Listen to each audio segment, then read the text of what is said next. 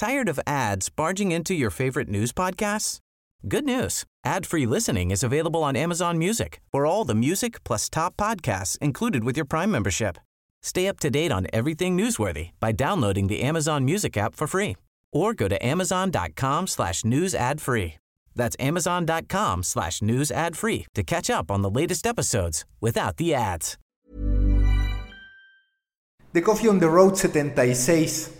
Quienes conocen mi trayectoria saben que la primera parte de ella, por ahí de 20 años, la dediqué a los medios deportivos y que es algo en lo que sigo involucrado ahora a través de mi podcast, que por cierto los invito a escuchar, Football Answer Questions FAQ, que es un side project que tengo buscando regresar de a poco a la actividad deportiva que siempre me ha apasionado. Pero si les hablo de lo que he hecho en materia deportiva, es porque evidentemente y como consumidor también desde niño, he seguido con frecuencia lo que ocurre tanto en México como en Estados Unidos y concluimos algo que ya sabemos, que siempre vamos un paso, un gran paso por detrás.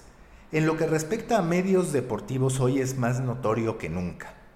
Yo muchas veces en distintos espacios, en el expreso, que por cierto pronto les tendré una sorpresa, les mencioné que había tres grandes momentos en la generación de medios de todo tipo.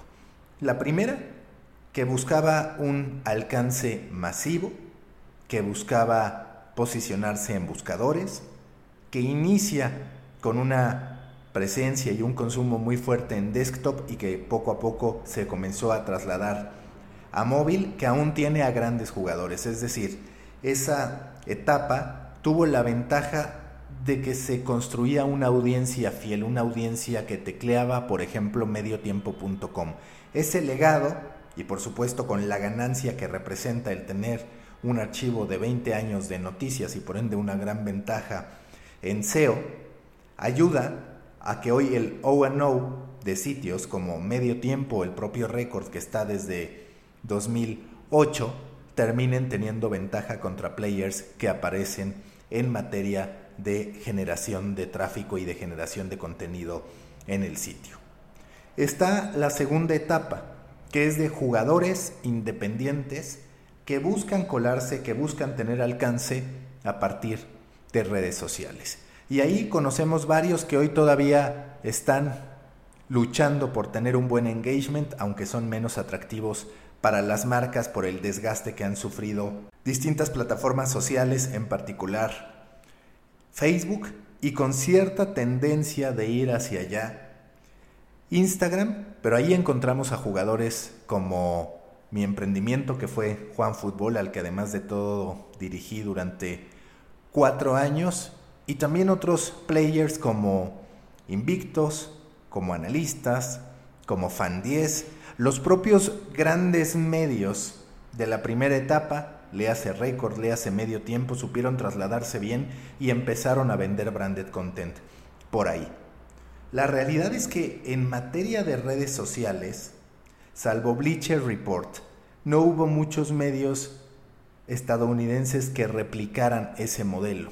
Sí tienen grandes números en materia de reproducciones en Facebook y demás, pero la venta directa a través de imágenes, de infografías, como ocurrió en México, no se produjo en Estados Unidos. Esa es una etapa que si bien tuvo su impacto, los medios estadounidenses siempre se fueron más a tener una base muy fiel que consumiera o su sitio o newsletters, como fue el caso de Bleacher Report, que fue construyendo bases fieles de distintos equipos, o como SB Nation, que siguió ese mismo camino en materia de blogs particulares para equipos, para irse haciendo de audiencias que en su conjunto representaran un gran mercado y ya cuando llegaban a redes sociales podían presentar números extraordinarios. El propio Bleacher Report desarrolla una serie de cintas animadas, por decirlo de alguna manera, entre las que se encuentran Game of Thrones y también se encuentra The Champions junto con una más dedicada a la NFL. Pero ahora en Estados Unidos está la tercera etapa de medios deportivos. Y esa tercera etapa de medios deportivos es la que no se ha logrado replicar en México y Latinoamérica, la que debería sí replicarse, pero la que también está por verse si se puede replicar a partir del modo en que funciona no solo la audiencia mexicana, sino la audiencia latinoamericana. Les voy a hablar de tres casos, que seguro alguno de ellos conocen. El primero es Barstool Sports. Barstool Sports empezó como un periódico impreso que daba consejos respecto a apuestas y también respecto a póker. Posteriormente se convirtió en un blog, fue creciendo, creciendo, creciendo, alcanzó una evaluación de 100 millones de dólares, siendo políticamente incorrecto, metiéndose incluso en problemas con ESPN cuando decidieron hacer una coproducción que solamente vio un episodio antes de que ESPN la cancelara. Y hoy está a las puertas, de acuerdo a lo que reportan medios de comunicación estadounidenses, de ser adquirido por un grupo de apuestas. ¿Y por qué tiene lógica? En primera, por ese pasado que ya les mencionaba. En segunda, porque hace unos meses anunciaron su propia plataforma de apuestas, Barstool Bets. Y en tercera, porque se trata de una comunidad muy fiel que puede impulsar las apuestas. Tiene una gran desventaja que es lo que ya les decía, no es políticamente correcto y eso lleva a que no para cualquiera sea. Yo en lo personal no soy fanático de Barstool, pero sí de la diversificación de ingresos que han construido y de cómo han sabido hacer negocio de cuestiones tan peculiares como peleas de box amateur o como las propias apuestas donde tienen su app, esquemas de pago y demás. Por otro lado está The Ringer. The Ringer surge del conflicto que se produjo entre Bill Simmons e ESPN, que era el propietario de Grandland, obra de Bill Simmons.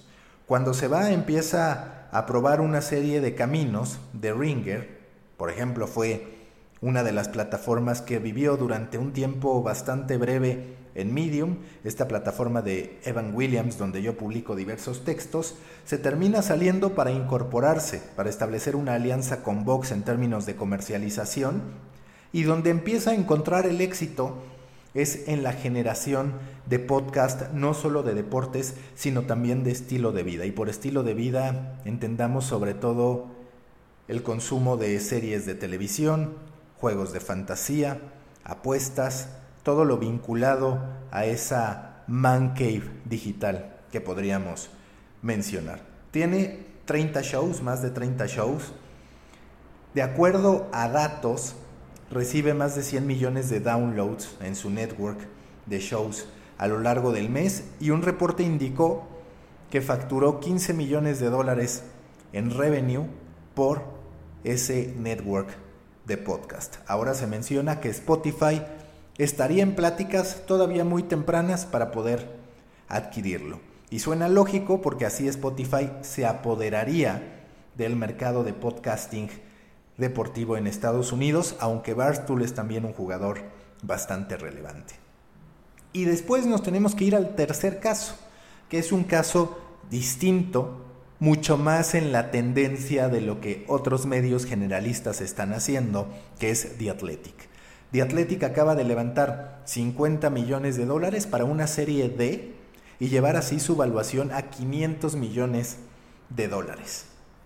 Se menciona que esta inversión, que esta ronda, será para expandir sus alcances a nivel internacional. Recientemente abrieron en el Reino Unido, ya estaban en Canadá, ya estaban en Estados Unidos. Es bajo un esquema de suscripción que le ha permitido crecer ordenadamente, pero todavía perdiendo dinero por los costos de adquisición que tiene que absorber y por las distintas promociones que ha tenido que ejecutar para poder ir creciendo sus métricas en términos de suscriptores y por supuesto también de retención, que de acuerdo a su cofundador es del 80% una vez que se vence el plazo pagado en primera instancia por el usuario. Hay una duda respecto a The Athletic. ¿Qué tan grande puede ser? Y la otra duda es si esta ronda, la serie D, se tuvo que levantar porque se quedaron cortos en el anuncio que ellos mismos realizaron respecto a que en algún punto del 2019, a finales del 2019,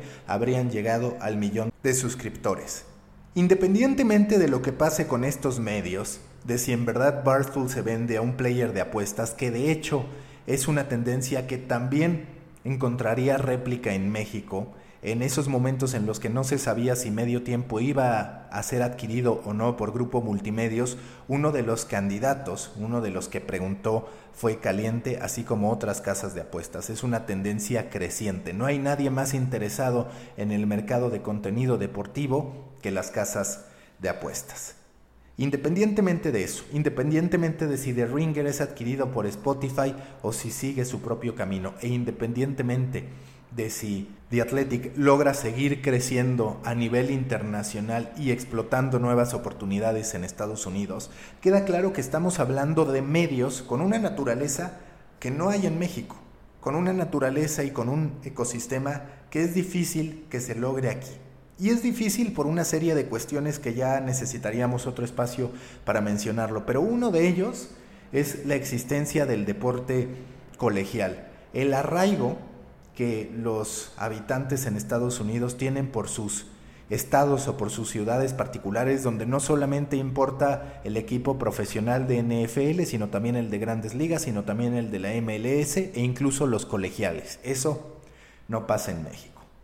En segunda, allá existe un mucho mayor fanatismo por el periodismo a profundidad y por el periodismo de datos, por el uso de la estadística para contar historias. Eso tampoco está presente en México en términos masivos. Tenemos que esperar a ver cómo se desarrolla todo. Vale la pena construir esfuerzos que metan a los nuevos jugadores que generan contenido deportivo en este camino y no en los que ya conocemos. En primera porque está muy poblado. En segunda porque hace falta que entendamos los nuevos momentos, que son momentos en los que las audiencias, cuando menos en ciertos mercados, están pidiendo más calidad, están pidiendo más compromiso por parte de los publishers y también más beneficios a cambio ya no solo de su tiempo, sino también de su dinero. Está por verse si lo conseguimos y es uno de los grandes desafíos para el mercado latinoamericano cómo construimos la nueva generación de medios deportivos. Mientras tanto, los espero, los invito a que busquen FAC, Football Answer Questions. Llevo dos episodios, son reflexiones cortitas que buscan impulsar algo.